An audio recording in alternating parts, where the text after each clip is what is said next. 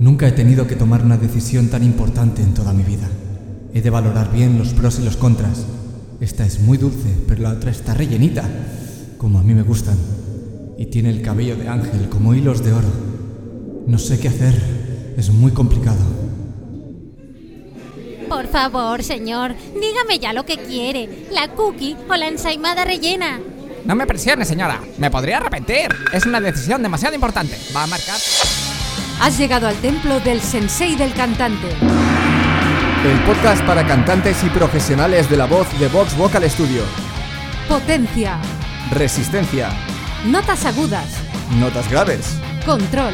Equilibrio vocal. Soy Esther Justel. Yo soy Carlos Campaña. Si quieres saber más sobre la voz, visita nuestro blog en vtvs.es barra blog. Ya de por sí cantar da miedo. Si sale algún gallo, si te olvidas de la letra, si no consigues afinar, por no decir que te expones mucho, ya seas solista o cantes en una banda. Los nervios, la vergüenza. Está claro que las cosas positivas superan a todas esas cosas negativas, pero la cosa se pone más difícil si aún no tienes acceso a las cosas positivas. Dicho de otra forma, aún no sabes cantar. Aún y así, sientes que te encantaría saber hacerlo y sientes esa necesidad de intentarlo, pero acto seguido te empiezan a entrar las dudas y lo pospones más y más tiempo.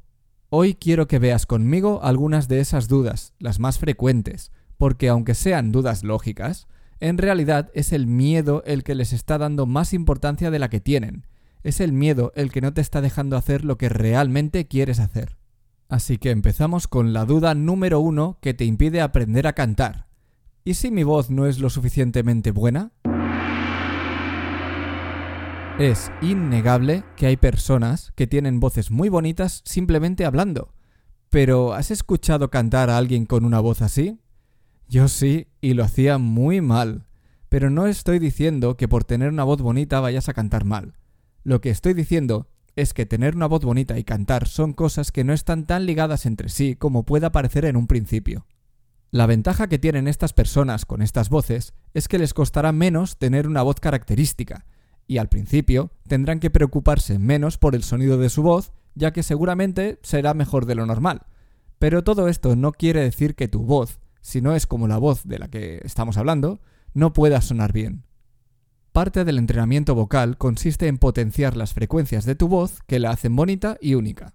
Y aunque el sonido base de tu voz no se pueda cambiar, ya que viene dado por el tamaño y forma de tus cuerdas vocales y de tu estructura vocal rígida, sí se puede mejorar muchísimo si aprendes a manejar tus resonadores vocales. También juega un papel importante que al cantar no utilices músculos que no tienen que intervenir. Este tema es un poco más complicado y extenso de lo que puedo tratar ahora, pero con lo que quiero que te quedes es con que el sonido de tu voz no es algo estático. Puedes llegar a hacer que tu voz sea lo suficientemente buena como para sonar bien, con un sonido bonito. Duda número 2 que te impide aprender a cantar. ¿Y si mi voz no me gusta? ¿Y si se ríen de mi voz? Entramos en el peligroso terreno de las opiniones. Hay cantantes con voces que no se amoldan a los estándares de hoy en día de lo que es una voz agradable. Sin embargo, algunas de estas voces se han abierto camino y han llegado a millones de personas, así que yo me pregunto, ¿qué importan los estándares? Un ejemplo muy famoso es Bob Dylan, otro es Louis Armstrong. Lo que quiero decirte es que no prejuzgues tu voz tan rápido. Primero por la duda número uno, ya que antes de decidir si te gusta tu voz o no, tienes que entrenarla bien para poder escuchar su sonido real. Y segundo, porque aunque tengas una voz diferente o peculiar, eso no quiere decir que no vaya a gustar, puede que incluso sea justo lo contrario. Por otra parte, es verdad que hay personas que se ríen de alguien cuando canta mal, o incluso cuando canta bien pero comete algún fallo. Esto quiero que lo tengas muy claro, así que voy a ser directo. Hay gente mala que te puede decir que no cantas bien por envidia, no por decirte la verdad. Al final, solo tú sabes en la opinión de quién puedes confiar. El resto de críticas que no te gusten, escúchalas y analízalas. Sería de ignorantes no hacerlo porque de todo se aprende, pero no te las tomes nunca como algo personal, ya que no puedes saber con qué intención te las están dando. La duda número 3 que te impide aprender a cantar es ¿Y si pasa el tiempo y al final descubro que no sirvo? Esta duda la entiendo, pero no está alineada con la realidad. No te despertarás un día después de uno o dos años de entrenar tu voz y por alguna razón verás que no sirves para esto, que para ti es imposible aprender a cantar. Primero deberíamos definir qué quiere decir que no sirves, porque como hemos visto en la duda anterior, puede que sirvas mucho más de lo que piensas. Como esa definición no nos sirve, voy a utilizar una que creo que es más lógica. Ver que no sirves para cantar es cuando, en todo ese tiempo que has empleado en entrenar tu voz, no has conseguido ningún resultado positivo. Dicho claramente, me refiero a que no has conseguido avances pequeños, del estilo de he podido acceder a mi voz de pecho, he podido acceder a mi voz de cabeza. Con este ejercicio en concreto he sentido por primera vez cómo conectar mi voz de pecho con mi voz de cabeza. Ahora no me duele tanto al cantar como hace dos semanas o hace un mes. Siento que ya no me quedo sin aire en las frases largas. Todos son pequeños pasos que poco a poco, a medida que se acumulan, te van permitiendo ser mejor cantante, llegando a cantar notas y canciones que antes no podías, con un sonido mejor y de forma más cómoda. Si quieres marcarte metas, estas deben ser metas razonables. Si te marcas como meta cantar una canción en concreto, asegúrate de que sea posible conseguirlo en un plazo no muy largo, eligiendo una canción que suponga solo un pequeño reto, no un gran reto. Sé que parece como que marcarse un gran reto es lo que te hace esforzarte mucho más y exigirle más a tu voz, pero en este caso no suele ser buena idea. Con una meta así, sueles forzar tu voz para cantar esas notas tan difíciles y con la potencia que requieren, y con eso lo único que consigues es retrasar tu avance. El refrán más vale maña que fuerza cobra mucho sentido en este ámbito. Pero tampoco podemos olvidar que aunque la mayor parte de la responsabilidad de conseguir estos avances es tuya, no lo es completamente. Tú tienes que aportar dedicación y tiempo de práctica, pero también tienes que recibir una buena formación. Me explico. Aunque ver vídeos en YouTube sea muy interesante y puedes aprender cosas sobre la voz o a través de blogs o podcasts, no es una formación en la que puedas basar tu entrenamiento vocal. Sin duda, la mejor opción es la de estudiar con un profesor cualificado. Y si ya estás estudiando con uno que no te da resultados, no dudes en cambiar. Con la dirección y la dedicación adecuadas, debes poder sentir esos pequeños avances de los que te hablaba antes en relativamente poco tiempo, y seguro que en menos de uno o dos años. Duda número 4 que te impide aprender a cantar. Pero, ¿y si cuando aprenda a cantar no tengo ese toque especial, ese algo? Bueno, desde siempre nos han bombardeado con la idea de que los cantantes nacen, no se hacen. De que tienes que tener ese aura especial que te hace único, y la verdad es que tú ya la tienes.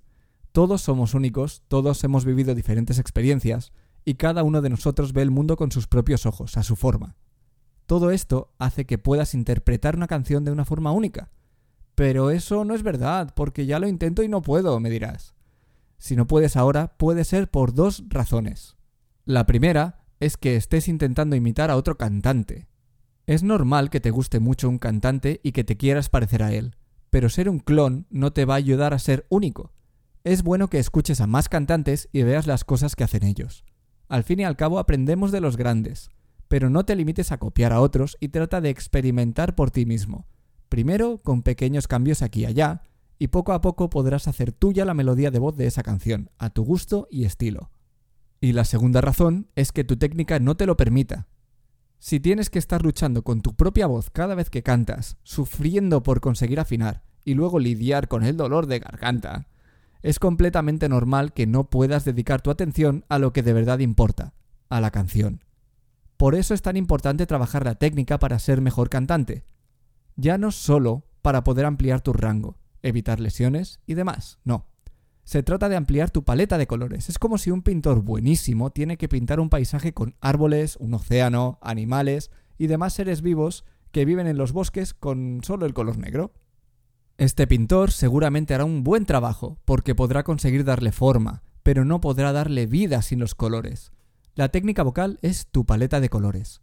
Cuantos más colores tengas, más opciones artísticas tendrás para elegir, y cuando descubras que también puedes mezclar los colores, tu libertad será aún mayor.